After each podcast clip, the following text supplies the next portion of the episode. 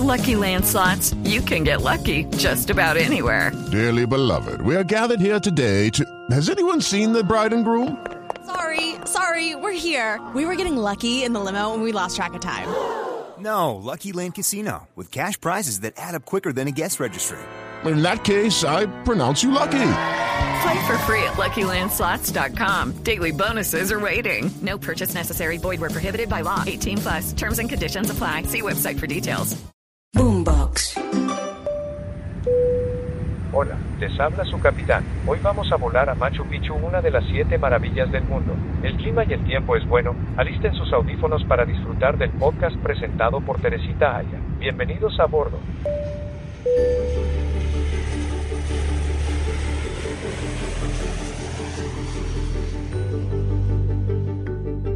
Soy Teresita Aya y los invito a que me acompañen en esta nueva temporada de La historia detrás de la historia.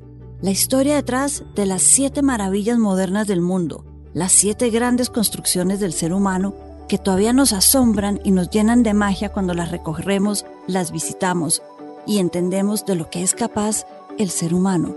Una historia maravillosa y para que no se la pierdan, no se les olvide activar las notificaciones en Boombox, Spotify, Apple Podcast y Deezer.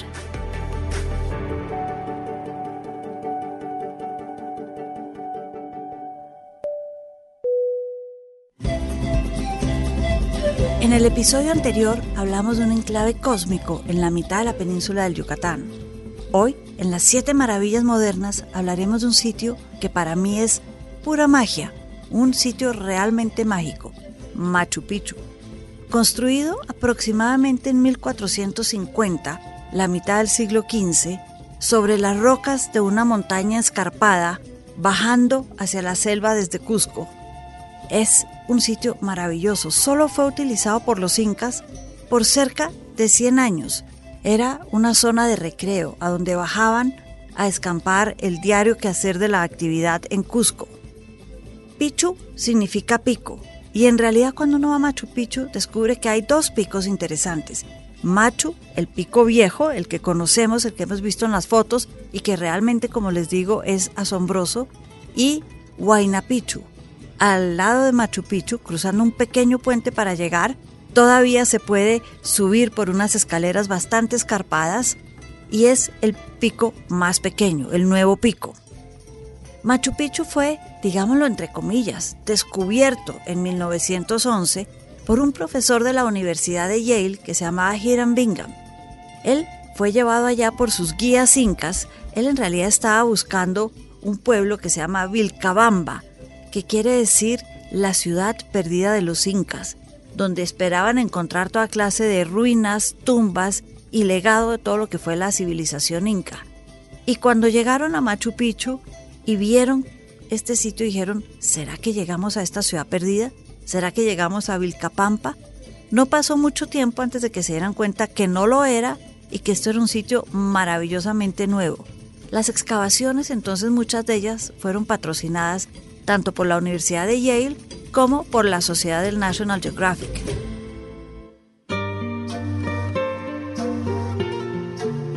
Y así duraron varios años, descubriendo qué era Machu Picchu. Estaba cubierto de maleza, de tierra, de pasto. Era como ver colinas bastante extrañas en su forma de pasto. Y cuando lograron excavar todo esto, apareció un lugar que les he dicho y les repetiré, es absolutamente mágico. Y nada más mágico para llegar a Machu Picchu que si uno cogiera el camino del Inca desde Cusco. Una primera parte son 39 kilómetros si uno lo hace entero, dura cerca de 4 o 5 días, o uno puede tomar un camino más corto, los últimos 12 kilómetros. No importa, la experiencia de llegar a Machu Picchu al amanecer y ver el sol salir de detrás de esta ciudad es un espectáculo que no se olvida nunca. Es un espectáculo realmente, vale la palabra decir, esplendoroso, lleno de sol, lleno de luz.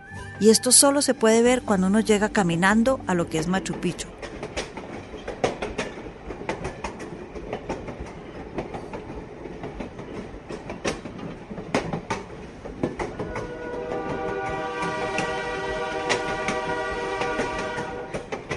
Ahora, hay otras maneras de llegar. Uno podría llegar por tren, desde Aguascalientes o desde Cusco. Desde Aguascalientes hay que coger el bus, el tren hasta de Cusco a Aguascalientes. Pero el tren también es mágico. Va por la montaña escarpada, al lado de ríos, se ven cascadas, se ve una que otra terraza inca. Es un viaje en todo momento maravilloso, aunque el camino del Inca sea espectacular. Cuando se llega a Machu Picchu se ve esta ciudad abandonada, las ruinas, lo que era. También tiene un gran significado astronómico cuando, hablábamos de Chichen Itza. Y es el sol, el sol y lo que significaba para los incas. Y es que el sol era realmente importante para todo lo que eran las antiguas civilizaciones. Por eso el palacio del líder, que construye Machu Picchu, el Inca Yupanqui, habla también del sol y se ve este reflejo. En Machu Picchu hay también cementerios, era una gran ciudad, entonces hay cementerios, hay templos, hay un palo que se llama el Intihuatana, Inti, la palabra para sol en inca, que cambia su reflejo y las luces que refleja según la posición del sol. Nuevamente, el sol, Inti, un gran patrono para todos los incas. Pero si salimos un poco de Machu Picchu y vemos lo que era este complejo que se creó alrededor de la ciudad, entre Cusco y la ciudad, llegamos a todo lo que es el valle de Urubamba,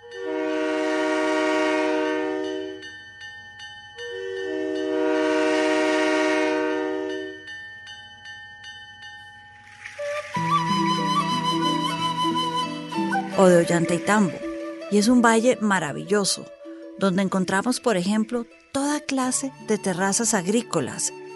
Cerca de Machu Picchu, por ejemplo, está el complejo de Pisac, un sitio de descubrimiento, construidas también por el Inca Yupanqui, es lo que se conoce como parte del Valle Sagrado. Era, en realidad les cuento, un laboratorio agrícola.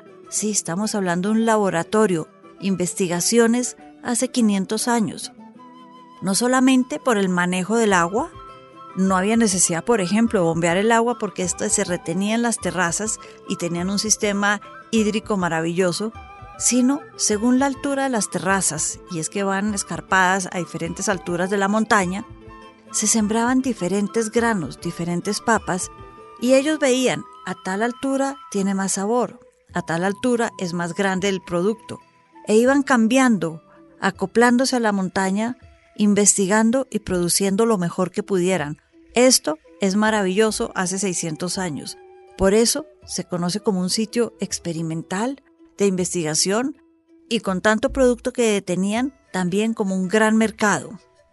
Así es como Machu Picchu, el Valle Sagrado, Urubamba y Ollantaytambo son de alguna manera el reflejo de una civilización que cautivó las Américas colonizó las Américas desde el norte de Chile hasta el sur de Colombia, en Nariño. Creó caminos, creó reflejos de la astronomía, unió a los pueblos, creó una cultura que yo creo que si nos ponemos a mirar su corazón, más allá de Cusco, su capital, lo encontramos en esa ciudad de piedra, construida sobre la piedra de la montaña, que es Machu Picchu ese complejo donde descansaban los incas, donde el inca Yupanqui, tan importante, decidió trasladar a su familia y habitar durante un tiempo. Un complejo que si lo miramos hoy, no me cansaré nunca de decirlo, es perfectamente mágico por la energía que nos da a todos en las Américas.